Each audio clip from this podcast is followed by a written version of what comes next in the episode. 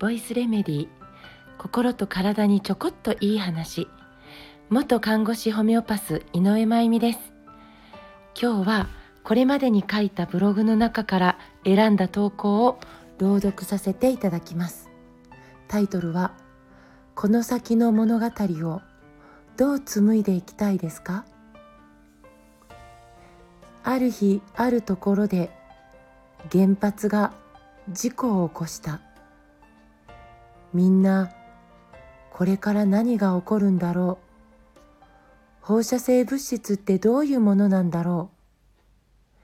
被爆の程度はどのくらいなんだろう。ざわざわした。その国の偉い人が直ちに健康上に影響はないと言った。その道のプロだという人がくよくよする人に放射能の影響がきます。ニコニコしている人には放射能の影響はきませんと言った。マスクはいらない。外で遊んでいい。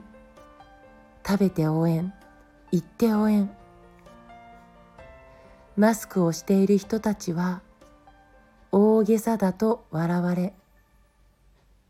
くよくよしている人たちは心の病気だと言われ放射能のことについて話をする人たちが減っていった。そしたらその国の人たちはもうこの問題は収束したのだと言った。その陰で病気になった人や仕事を失った人や家族がバラバラになった人や命を失った人がたくさんいることは仕方がないことになった。ある日あるところで新型ウイルスの感染が広がり始めた。新型ウイルスってどういうものなんだろう。みんなざわざわした。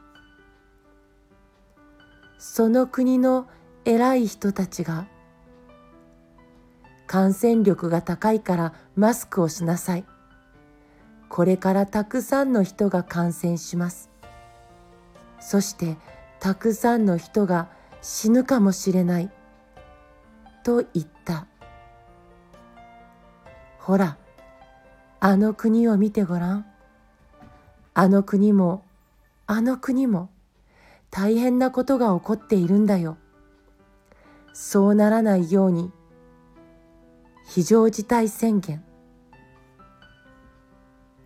国中からマスクがなくなりアルコール消毒がなくなった。人々は家から出ないようにし子供たちは学校に行かなかった。今日何人感染したか。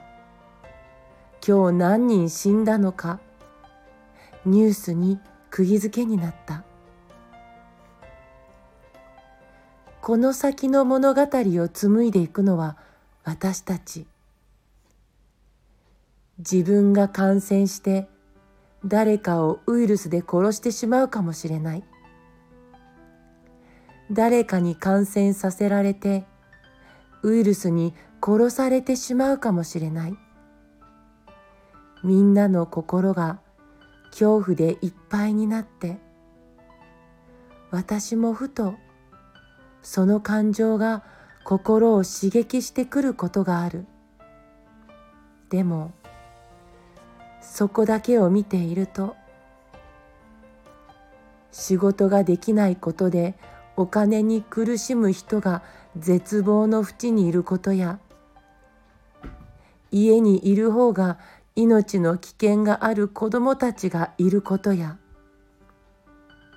今がんの末期にいて残された時を家族や友人たちと過ごしたい。思い出の場所を訪れたい。その願いが叶わなくなっているかもしれないことを仕方のないこととして見過ごしてしまうかもしれない。自粛要請に可能な限り寄り添いながらもそのことで何が起こっているか困っている人たちの声が届いているのか別の命の危険はないのかそして私たちの命はコロナウイルスに感染するかしないかだけに委ねられているのではなくて日々の選択や日々の食事や日々の心のありようや日々の学びやそして日々の自分の命への覚悟が問われているんじゃないかと思います。この先の物語を次世代の子供たちに愛を持って伝え知恵として渡せるようにどうやって紡いでいけばいいのかみんなで一緒に考えていけたらいいな。そんなことを祈る夜です。このブログを書いたのは2020年4月10日でした。